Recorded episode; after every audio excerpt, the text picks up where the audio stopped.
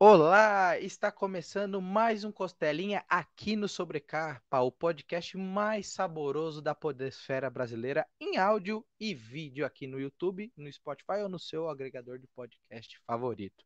Eu sou o Yuri Mazetti, sou o seu host aqui para trazer sempre um conteúdo bacana de quadrinhos, principalmente, mas filmes, séries e outros conteúdos mais aqui para vocês que você já conhece. E eu convido vocês no YouTube a curtir aqui o nosso vídeo, a assinar o canal, fazer os comentários e se você conhe está conhecendo o Costelinha hoje através do nosso convidado que já já eu vou dar a palavra para ele ou através do, do nosso querido YouTube que está fazendo os algoritmos voarem por aí, seja muito bem-vindo, curta aí o nosso serviço e vai ver os Costelinhas anteriores, já são mais de 150 programas aí batendo papo tá ouvindo no Spotify, depois dá uma olhadinha no YouTube, porque às vezes a imagem fala mais do que mil palavras, mas não deixe de escutar a gente no Spotify, beleza? Dito isso, eu vou abrir os serviços aqui com um cara muito bacana que eu comecei a ler essa série aqui, 10 dias perdidos, e ele não fez só isso não, tem muita coisa, até gringa, no repertório desse meu querido é, convidado de hoje. Então, seja muito bem-vinda ao Costelinha Sanhart é uma honra. Olá, bom dia, boa tarde, boa noite para todos e obrigado, Yuri, pelo convite. Poxa, é uma honra aqui, tanto para mim como para o pessoal do Sobrecapa receber você aqui. Mas talvez navegando pelo mundo alguém não conheça você, tanto ou pelo nome ou nunca viu o seu lindo rosto pelo YouTube. Então conta um pouquinho para a gente quem é o Sam Hart, rapidinho aí sobre sua carreira, como que você começou. Tá legal. Eu, uh, eu tenho dupla nacionalidade, o Sanhat é o meu nome de verdade. Eu nasci na Inglaterra, vim para o Brasil com 10 anos e desde então eu divido a, a minha carreira no, nos dois países. Eu comecei a fazer fanzine logo com 13, 14 anos. Meu primeiro trabalho com desenho foi aos 14 para 15 anos e eu não parei nunca mais. Eu fiz bastante fanzine aqui, inclusive eu ganhei em 91 melhor fanzine da primeira Bienal de Quadrinhos do Rio de Janeiro e, e no HQ Mix, uh, junto com vários colegas no fanzine Matrix, muito antes do filme aparecer. E em 95 eu fui para Inglaterra e lá eu também fiz fanzines, participei de grupos, tive aula e dei aula e uh, enfim, então comecei de fato a ter o pé tanto na Europa quanto aqui uh, desde sempre. Quando eu voltei em 97, eu comecei a publicar aqui, comecei a, a traduzir quadrinhos, fazer ilustrações para jornais, revistas como Super Interessante. Fiquei muito tempo fazendo infografia, mexendo com 3D. Em 2004, eu resolvi que eu tinha que abraçar de vez os quadrinhos tanto aqui na Inglaterra quanto na Inglaterra, ah, desculpa, tanto aqui no Brasil quanto lá na Inglaterra, afinal de contas já tinha internet, já era possível de fato é, produzir. É só desligar um, um é, aparelho aqui e, e, e que, que não era possível antes, né? Você tinha que ir nos lugares, mostrar o portfólio ao vivo para conseguir trabalho. E em 2004 não, já era possível mandar arquivos grandes, fazer contato, ter portfólio online. E foi isso que eu fiz. Eu investi aí ao mesmo tempo, publicando aqui pela revista Front. Acabei fazendo na sequência uma revista com mais três colegas chamada Caos. A linha editorial era praticamente Vertigo, uh, tudo preto e branco, histórias que misturavam magia, uh, material alternativo, uh, e, e, na Inglaterra eu comecei a publicar Tropas Estelares. Então, desde 2004 que eu tenho carreiras paralelas, uh, publicando hora lá, hora aqui. Eu fiz uma série de quatro graphic novels lá, que foi Robin Hood, Rei Arthur. Esses dois foram publicados aqui também depois. E Joana Dark e Grace O'Malley. Enquanto que aqui no Brasil fiz alguns quadrinhos como adaptações. Uh, da, de óperas como Guarani e a Flauta Mágica, Hamlet também, uh, e eventualmente aqui no Brasil, eu também fiz um quadrinho autoral, que é o projeto Mega Ultra Super Secreto, um super-herói brasileiro. Mas eu só fui fazer isso, assim como eu só me permiti fazer o 10 Dias Perdidos depois que eu tinha feito um graphic novel, que é o Atômica, que virou filme com a Charlize Theron. Aí eu pensei, ok, agora, agora eu posso voltar a fazer quadrinhos autorais. E que é o que eu estou concluindo com a oitava edição, agora no, no fim desse ano. Uh, eu acabo, que são oito números. Você mostrou o primeiro, mas eu tenho feito ao longo dos últimos hum. três, quase quatro anos, as sete edições. Estou concluindo, então, estou trabalhando na, na última e oitava edição. Nossa, que legal. Bom que você tocou num ponto, Sam, que é sobre graphic novel. Você sente, você sentiu que o momento para é, pular a etapa para fazer outros quadrinhos foi depois do Atômica, que até para quem assistiu o filme da Charles é baseado em quadrinhos, pessoal. Então vai atrás do livro, vai conhecer o original que deu é, o ar, o brilho nos cinemas. Pô, valeu. Muito, ah, muito foi publicado aqui no Brasil pela editora Dark Side, na época do lançamento do filme, então tem Exato. a versão em português. Exatamente. Eu realmente ia te perguntar, antes da gente entrar na parte do 10 Dias Perdidos e tudo mais, por causa do seu nome. Eu achava que era um nome artístico. E é legal saber que você é nascido na Inglaterra e tem nacionalidade brasileira. Mas por que o Exato. Brasil? Por que a escolha do Brasil para morar ou para mesmo ser artista, digamos assim, duplo, Brasil e Inglaterra? De, deixa eu te perguntar, você já morou na Inglaterra? Não, então... mal saí de São Paulo. então essa, essa é a minha resposta, porque muita gente me pergunta, mas uh, ninguém que me pergunta já morou fora, uh, ou pelo uhum. menos já morou na Inglaterra. Por quê? Porque a Inglaterra eu adoro, eu tenho família. A família do meu pai mora na Inglaterra, eu visito de tempos em tempos. Eu acho um ótimo país para visitar ou passar um tempo. Eu acho que todo mundo deveria passar de seis meses a um ano fora do seu país, literalmente ir para outro lugar e, e ter que se virar com a língua, principalmente com os costumes, com a maneira diferente de fazer as coisas, de encarar comida, encarar relacionamentos, as emoções, a, a a cultura. Quer dizer, é, morar fora é maravilhoso, né, por um tempo, e te dá, inclusive, uma outra visão sobre o país e o local de onde você veio.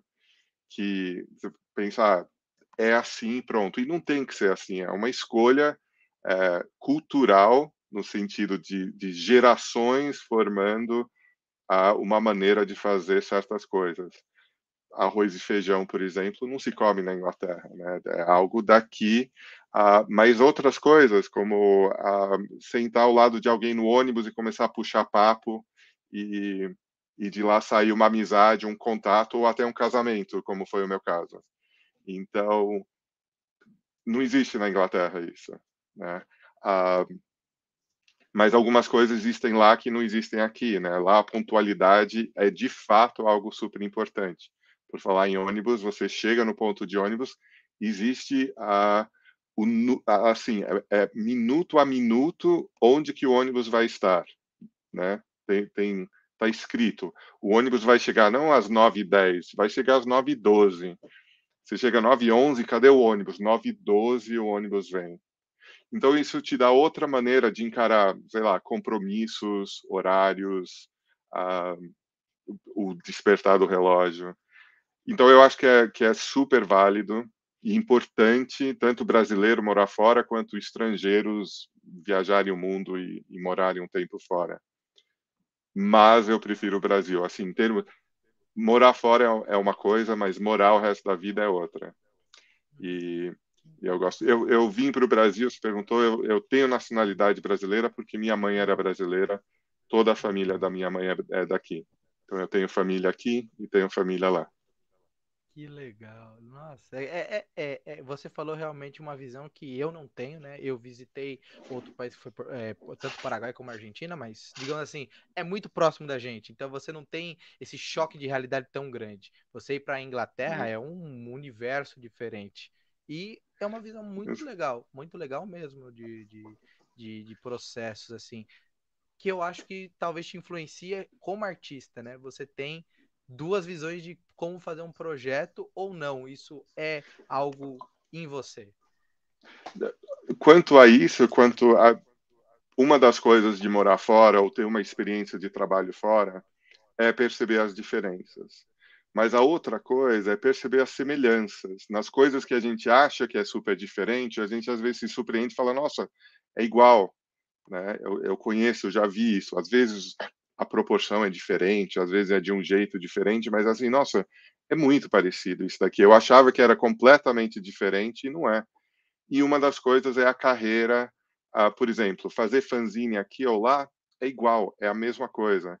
Você faz o papel, xeroca, uh, dobra, grampeia e sai vendendo nos eventos. Então, a produção de fanzine é igual, quase todo mundo que faz fanzine, não todo mundo, algumas pessoas gostam da cultura de fanzine e fazem isso para o resto da vida, tanto aqui quanto lá.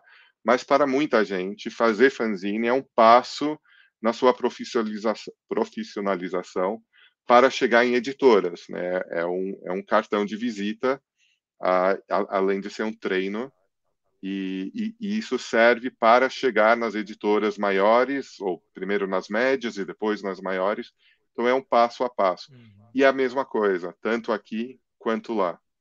A, a comunidade de artistas é muito parecida. Uhum. Porque mesmo na Inglaterra, desenhista de quadrinhos não ganha bem, é, tem que se esforçar para conseguir o próximo trabalho. Ah, pode até estar tá em alta, né? Durante um ou dois anos está cheio de trabalho, mas de repente começa a faltar dois, três meses, acabou o dinheiro que estava na conta do banco. Então, assim, é, é, muita coisa parecida, muita coisa próxima. Não tem plano de carreira, não tem é, seguro-saúde, é, precisa depender do seguro-saúde. É, felizmente, na Inglaterra existe o, o seguro-saúde também do governo, diferente que nos Estados Unidos. Um, educação né, do, é, do Estado. Um, enfim, então tem muita coisa parecida. A gente vê, ah, o primeiro mundo lá é diferente. Não, não é tão diferente. Tem uma entrevista com um desenhista de quadrinhos, o David Leitch. Ele, acho que é o David Leitch. Ele, ele morreu faz pouco tempo. Ele, ele foi o primeiro desenhista do Marvel Man, junto com o Alan Moore, antes do Alan Davis. Ele estava ganhando prêmio ele eh, estava sendo super reconhecido por todo mundo pelo trabalho que ele estava fazendo.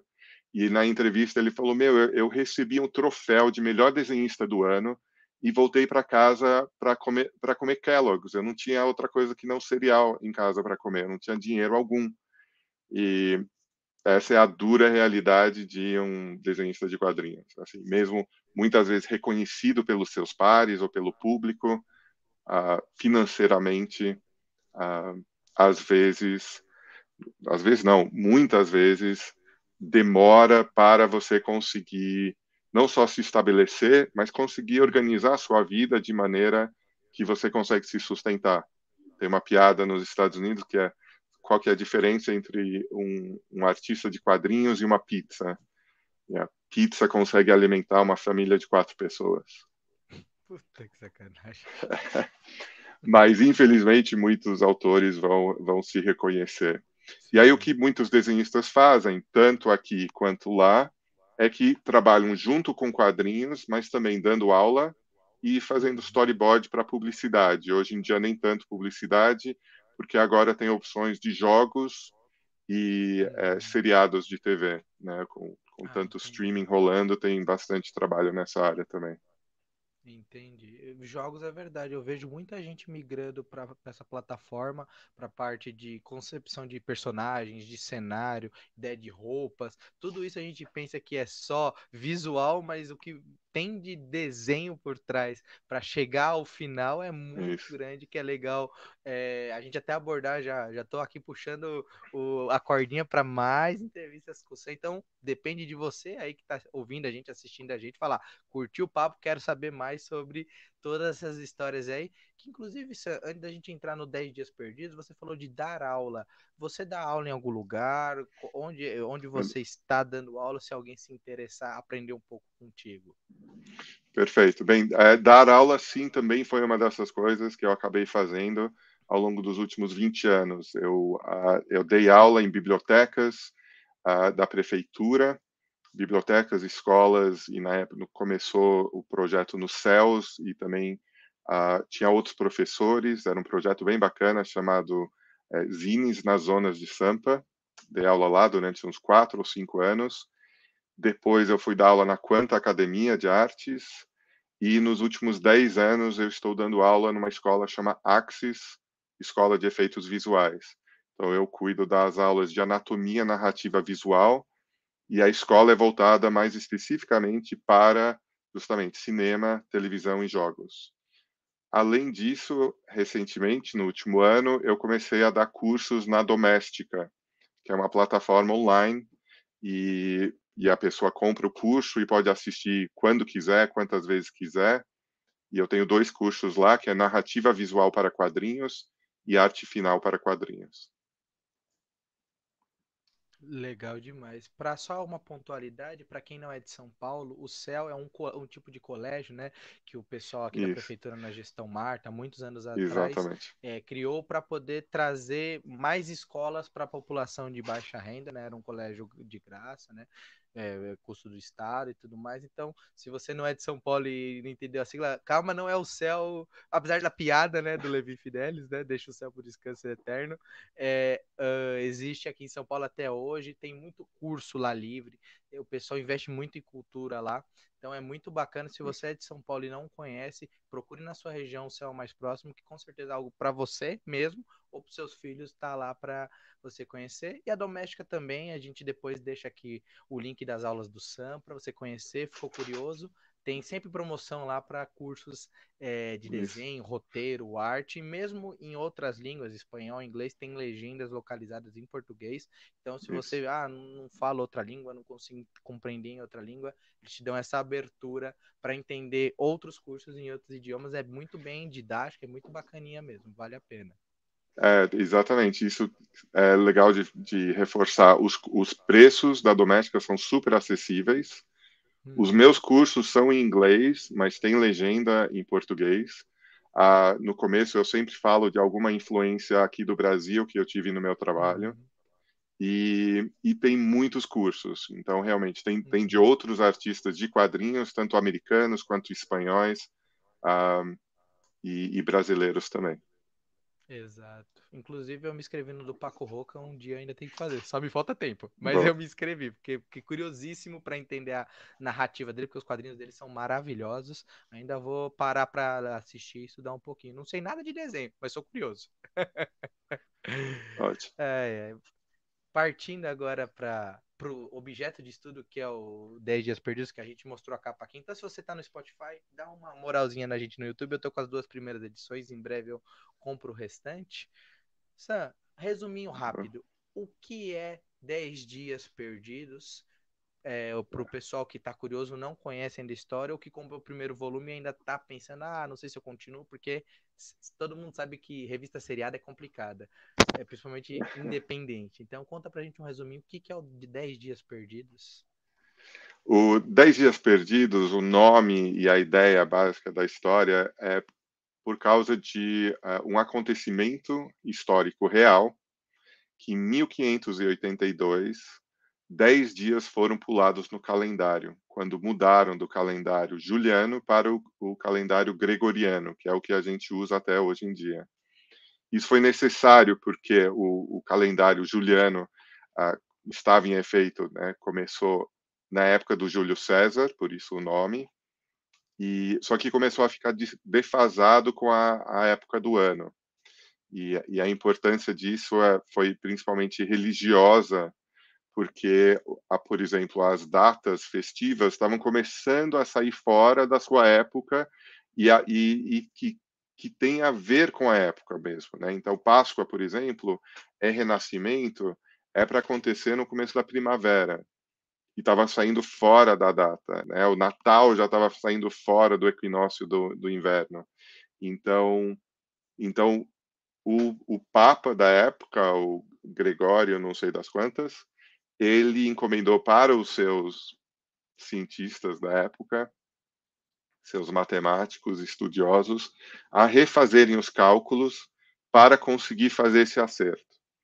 E a, no calendário juliano já existia o ano bissexto, né? Eles já, eles já estavam cientes de que precisavam incluir um, é, um dia a cada quatro anos para, para fazer um acerto né, no relógio uh, anual. Porém, faltava, o que eles não conseguiram ver era que faltava 10, 11 minutos nesse cálculo deles. Então, por isso que ao, depois de um ou dois anos não fazia diferença, mas depois de 1.500 anos já já estava fazendo, já estava saindo fora.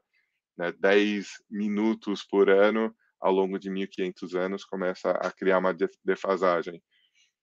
Daí que os matemáticos do gregoriano, do, do Papa Gregório, uh, refizeram o cálculo, mantiveram o ano bissexto, mas eliminaram o ano bissexto a cada 100 ou 400 anos, enfim. Então tem, né, eles eles fizeram um acertozinho e com isso o o calendário gregoriano vai durar ainda mais 3 mil anos. Ainda tem né, um errozinho ali de alguns segundos, mas vai demorar mais tempo para tudo ficar desregulado. De qualquer jeito, para acertar de novo né, as datas, uh, precisaram pular 10 dias. Né? Então, com isso, conseguiram fazer as datas voltarem para a época correta. Quando eu fiquei sabendo disso, então tudo isso que eu contei até agora é de verdade, isso aconteceu na nossa história. E eu, eu fiz, como eu falei, eu fiz vários graphic novels é, que se passam na Idade Média e no fim da Idade Média, que é quando, quando aconteceu isso. Então, eu estava pesquisando, sempre pesquiso, né, faço pesquisa visual, faço um pouco mais de pesquisa de personagem, e eu bati com esse fato, eu falei, caraca, que legal, são 10 dias que não existem no calendário é, da gente.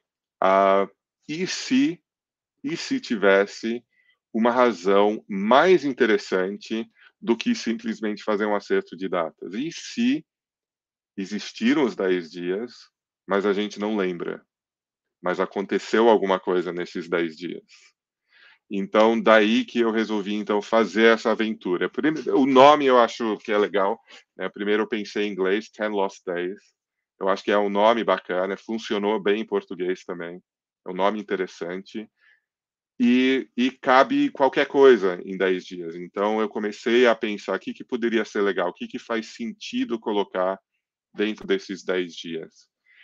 E a outra coisa que eu estava vendo muito nas histórias, de como a, a superstição e a magia fazia muito uhum. parte da vida das pessoas, e no fim da Idade Média estava começando a ser substituído cada vez mais pela ciência. Né? Então, a alquimia estava virando química, né? A astrologia estava virando astronomia.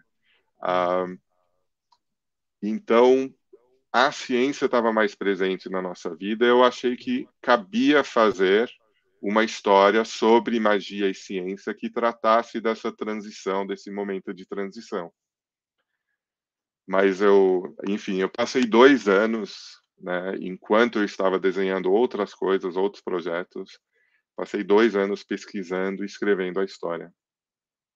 Mas essa é a base. Não, que legal. É, é isso que eu ia falar. Você tem.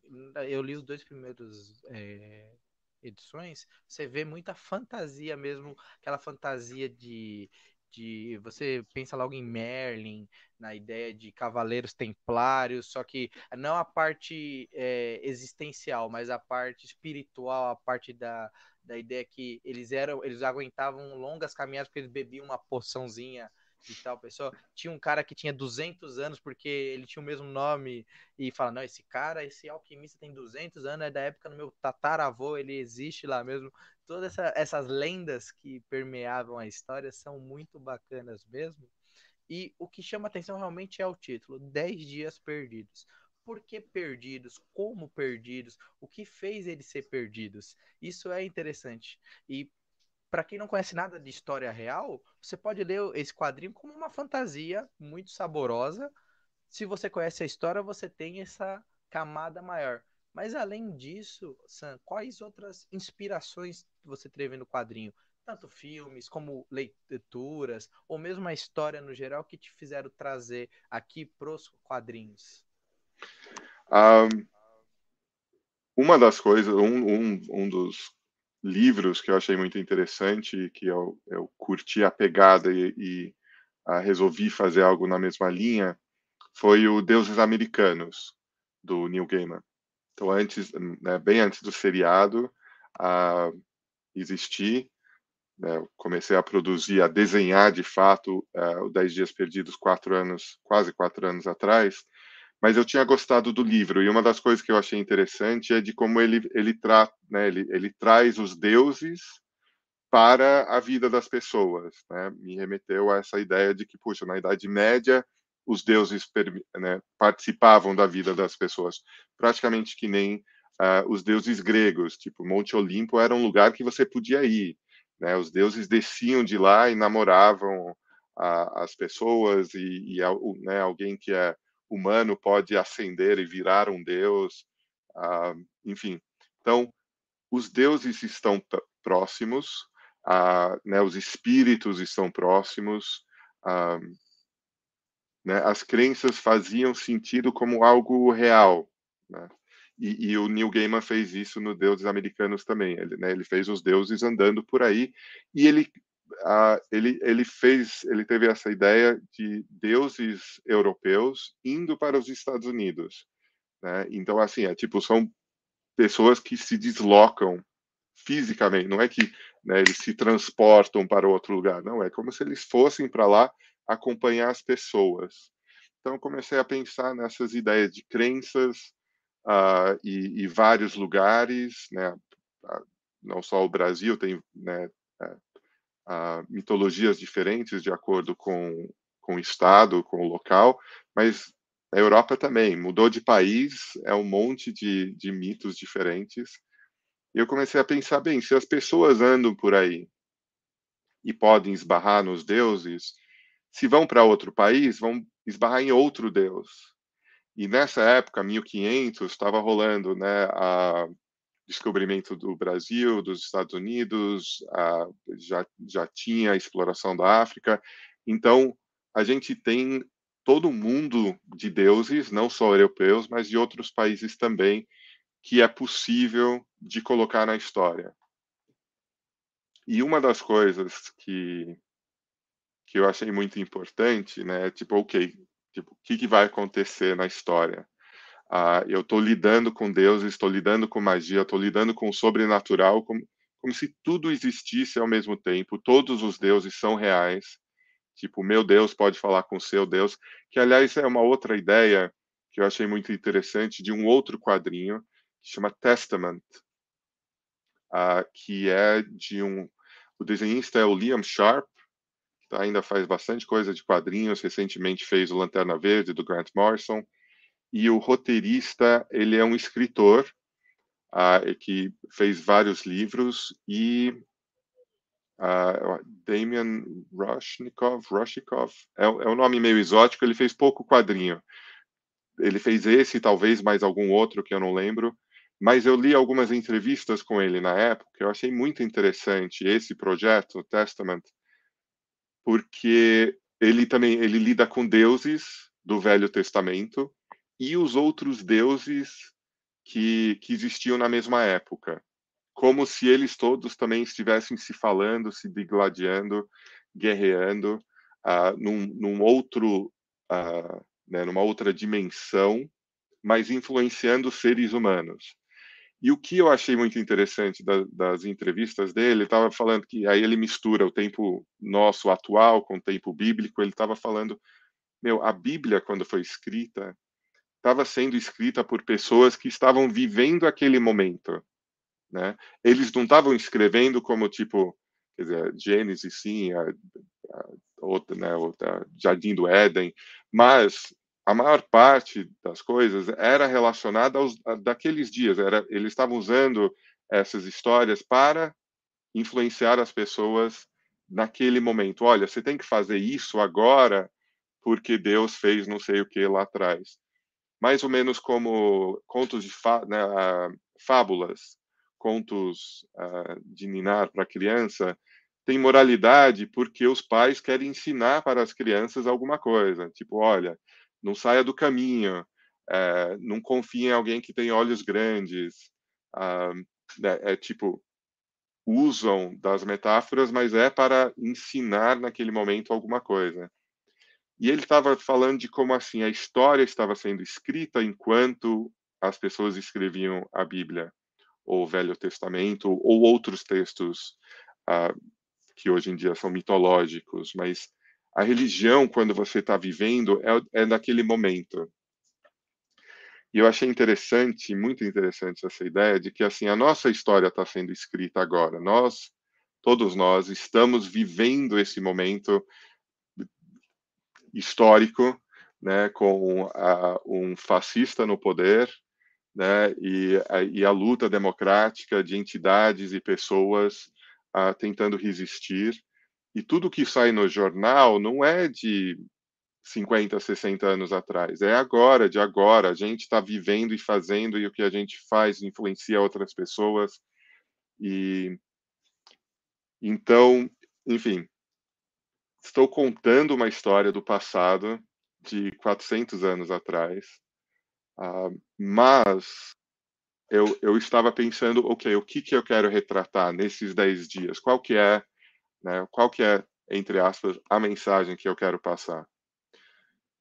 E além de, de falar de magia e de ciência, eu, eu quis, né, se, tem, se tem uma mensagem subliminar nisso, é falar de como a variedade é, é uma coisa mar maravilhosa.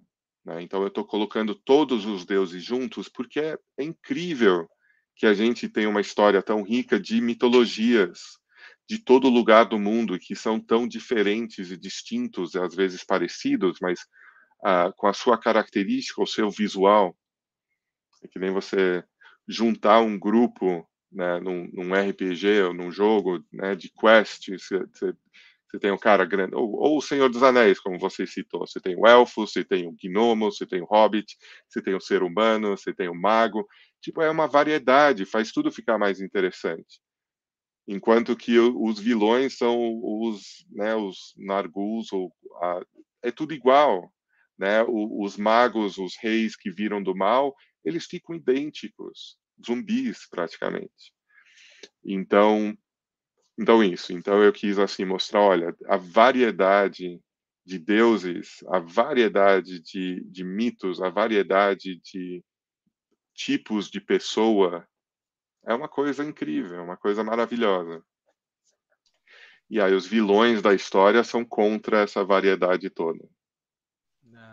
Interessante. Só uma pontualidade, o quadrinho do Leon Sharp é Testament. Eu não sei se eu estou pronunciando Isso. correto. Exatamente. É, o, o, quadrinista que fez junto com ele, o escritor, é Douglas Rushkoff. É, acho que de... é um nome bonito. saiu pela Vertigo. Legal. Eu não sei se já saiu no Brasil. Se saiu, a gente bota uma notinha depois nos tá. comentários. Tá. eu acho que não saiu no Brasil, mas eu hoje em dia existe a, existe a versão digital que você consegue comprar pela Comixology, que não é, não é mais pela Vertigo. O, o autor uh, recebeu de volta os direitos uhum. ele colocou na Comixology. Então é possível uhum. ler uh, versão digital. Legal demais.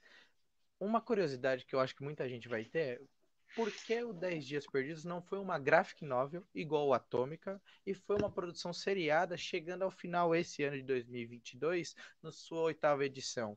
Você sentiu que merecia essa, vamos dizer assim, esse, esse pequeno hiato entre uma história e outra para o pessoal sentir aquele sabor, igual seria uma mensal, digamos, Marvel e DC? Ou você queria fazer uma experimentação com a publicação? Como foi a ideia de ser essa ideia seriada?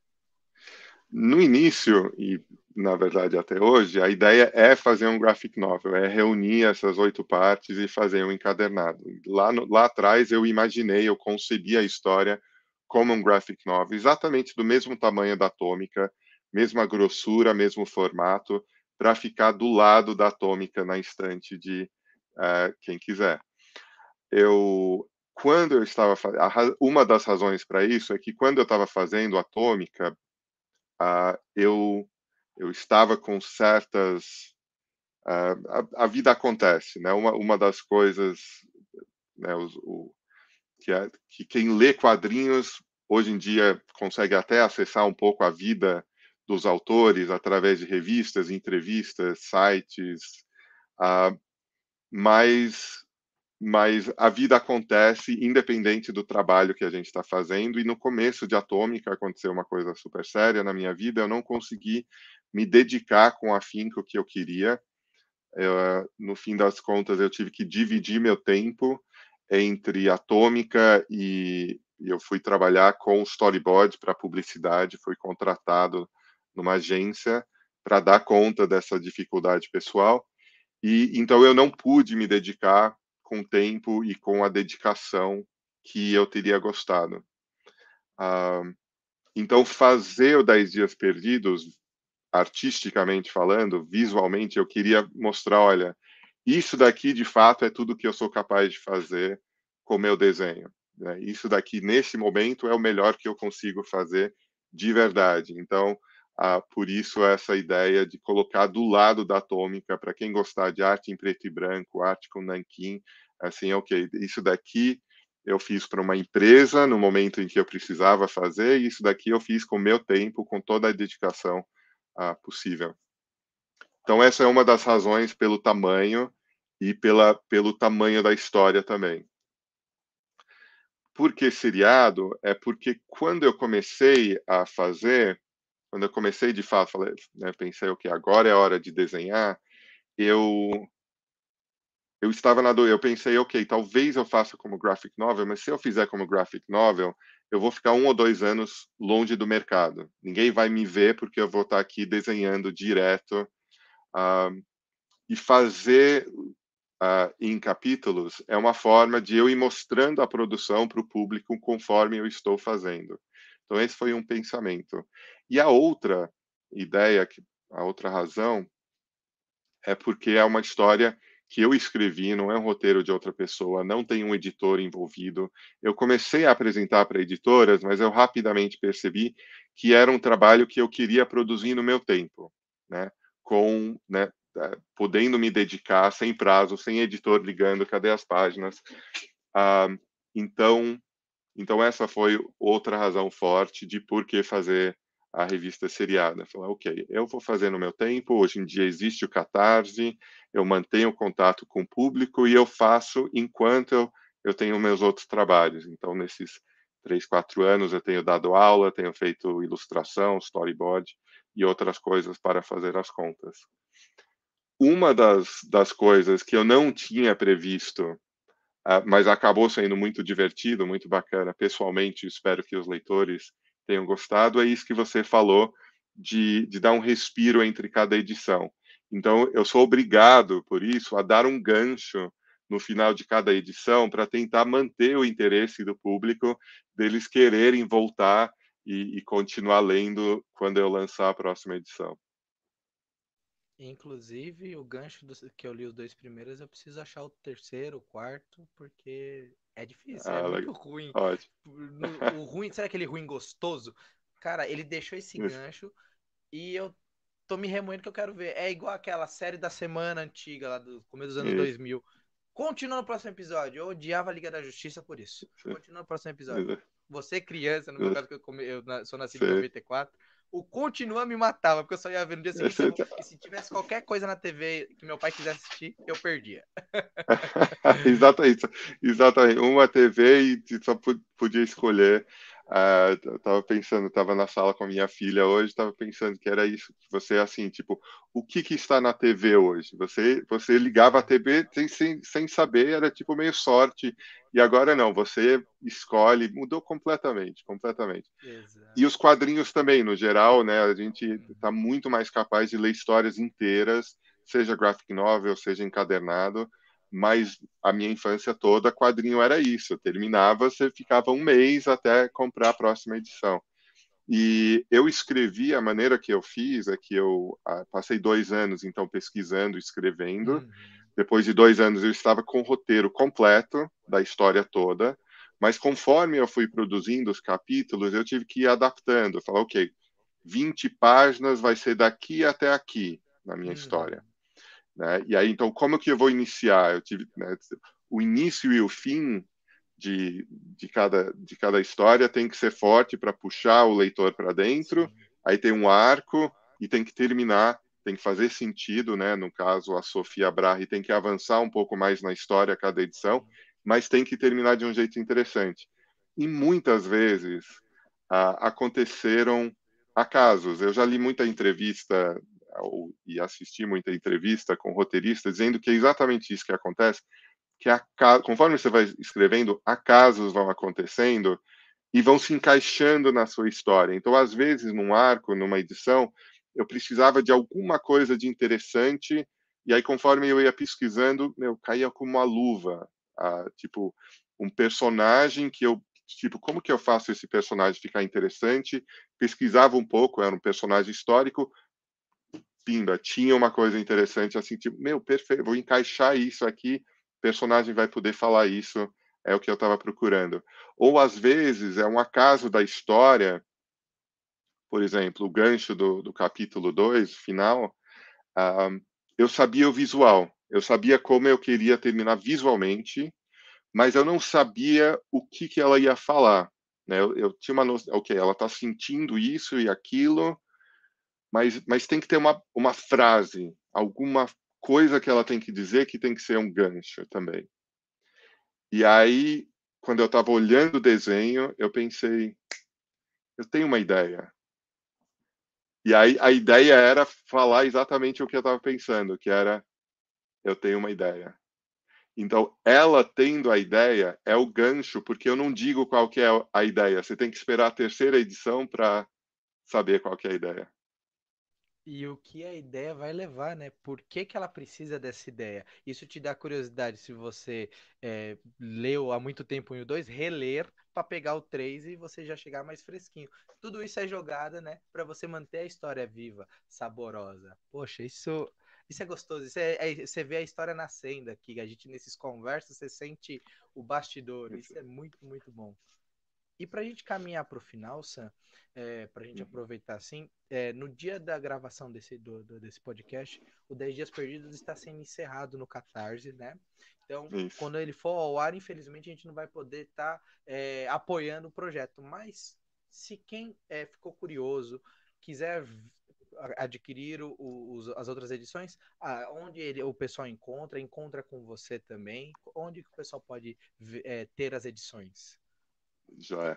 Eu não tenho loja online, eu tenho usado o Catarse como a loja né, periódica da, da revista, então nos Catarse eu sempre coloquei os números anteriores também para quem se interessava. Uh, mas existem cinco lojas onde vocês podem comprar, quatro em São Paulo e um no Rio de Janeiro. Então é a loja Monstra, a Comics, a Ugra e a loja da Mitos em São Paulo e no Rio de Janeiro é a loja Lazarus. Então ali e vários, não sei se todos, mas vários desses tem na loja online. A Comics e a Ugra eu sei que tem na loja online também. Então aí a qualquer momento e, e todas as edições, assim que sai a edição, primeira coisa que eu faço é mandar para os apoiadores do Catarse. Segunda coisa que eu faço é levar nas lojas ou eu mando para o Rio de Janeiro uh, para, para que as lojas possam ter também. E agora, com o final da pandemia, eu estou voltando aí nos eventos de quadrinhos. Eu fui na semana passada para Louveira, eu já estou marcado para ir no Fuzue, no Fuzue Nerd, em julho, uh, e fiz a inscrição para a Comic Con. Vamos ver se rola. Maravilha. Então, se você estiver ouvindo esse programa no dia do lançamento dele, em junho, já se programa para julho é, dar um oi lá no Sun, no Fuzue Nerd aqui em São Paulo, né? No centro de São Paulo. A gente deixa na descrição o endereço, como comprar o um ingresso para vocês dar prestigiar os artistas e tomara poder ver você também na Comic Con, não só você, como todo mundo, para a gente poder ter hum. esse reencontro tão merecido que a gente precisa Nossa. depois de dois anos, né, se protegendo, se cuidando. A gente merece também é, ter essa alegria, porque Quem nunca foi, seja no Artistes Alley, pequenininho da sua cidade, ou, na, ou no, no, gigante como é a Comic Con, você não imagina a alegria que é você ver as pessoas curiosas, pesquisando, olhando seu quadrinho, sua arte, seus desenhos, não importa. Mas é um, um, um calor, uma emoção que não dá para explicar. Você tem que viver. Eu tenho certeza, tanto para o artista, né, vendo do lado dos fãs brilhando os olhos, como para nós fãs, criadores de conteúdo que vê tanta gente nova e até gente muito antiga é, se aventurando, falando, nossa, eu nunca ouvi falar disso ou desse artista. Fui Mas é, uma, é, uma coisa é que assim todos os artistas são fãs também. A gente começou desenhando, eu não conheço nenhum artista que não tenha sido fã e não tenha começado a desenhar ou escrever por ser fã e gostar de encontrar as pessoas. Então, também, quando a gente se encontra nos eventos, a gente e muitas vezes a gente encontra desenhistas ou artistas que a gente não conhecia ao vivo e aquela alegria, meu Deus, que genial! Quero seu autógrafo, vou comprar seu material. Então, não, super importante que existem esses eventos e que bom que está acabando a pandemia ainda, ainda por enquanto com máscara, com todo cuidado. Uhum. Exatamente. Então, para a gente que está assistindo ou que estiver ouvindo a gente não conhece seu trabalho, queira acompanhar, queira é, curtir, fazer todo aquele processo lá, onde que as redes sociais são mais acessíveis para trocar uma ideia com você, para acompanhar o seu trabalho? Joia. Tem o meu site, que é o samhatgraphics.com, sem BR, e tem o Instagram, que é sam, R, A, Heart, e no Twitter é samheart73. Bacana demais. Então vai estar todos esses é, arrobas do Sam na descrição, o site dele também. E se você ficou curioso comprar algum quadrinho e, é, na Comics, né, não importa onde você comprou, nos eventos, é, e foi porque você ouviu o papo, ouviu o papo aqui no Sobre Capa comigo, junto com o Sam, marca ela fala assim, poxa, conheci seu trabalho por causa do Sobrecapa. A gente fica muito feliz de estar é, levando a mais pessoas, é, artistas como Sam e histórias nacionais, assim, porque a gente precisa é fazer isso, é crescer esse mercado, é fazer esse trabalho de formiguinha muito bacana, que a gente fica feliz por ter pessoas como você, Sam, topando bater esse papo, abrir, uh, digamos assim, a sua prancheta e mostrar pra gente as suas ideias. Então, mais ah, uma vez, deixa eu... pelo papo. Por falar em prancheta, Eita, páginas originais. Deixa eu aproveitar, já separei aqui. É, eu vou colocar a... você no gigante. Olha, ei. Acho que a maior parte das pessoas sabe de que né, a arte de uma história em quadrinhos é produzida praticamente, ou às vezes mais do que o dobro do tamanho. Exatamente. Então, então se você está ouvindo no Spotify, galera, pula no YouTube, dá uma conferida nessas páginas maravilhosas. Em, em, cara, Nankin, você tem um traço mais fino nessa, não é um, algo mais pesado, né? Você, um, você puxa mais para linha eu... mais clara, se não estiver falando besteira. Não, eu já tive um traço super de linha clara, mas eu fui hum. me aventurando cada vez mais nas sombras, que é o que aconteceu hum. na Atômica e, é. e aqui, aqui é uma mescla, então Sim, tem áreas exato. de muita sombra e áreas onde dá para perceber a linha. E eu ainda fui colocando algumas páginas em aquarela no projeto também. Isso, isso, Ave Maria. Você, uma última, eu tive que, vou ter que roubar no jogo, desculpa. Você tem apego com as suas artes originais ou você tem a, a, ideia de, depois de produzidas, você põe à venda elas, leilão ou Al algo do tipo? Algumas páginas é, de, de projetos é, para terceiros, para outros roteiristas, eu tenho colocado à venda, de tempos uhum. em tempos. Uh, uma outra ilustração, de vez em quando eu pego commissions, uh, que são artes encomendadas, principalmente no Catarse, mas, mas um conselho que eu li de um desenhista, o Steven Bissett, que é o que foi o desenhista do Monstro do Pântano na época uhum. do Alan Moore. Depois do Monstro do Pântano, ele foi fazer muitos projetos autorais.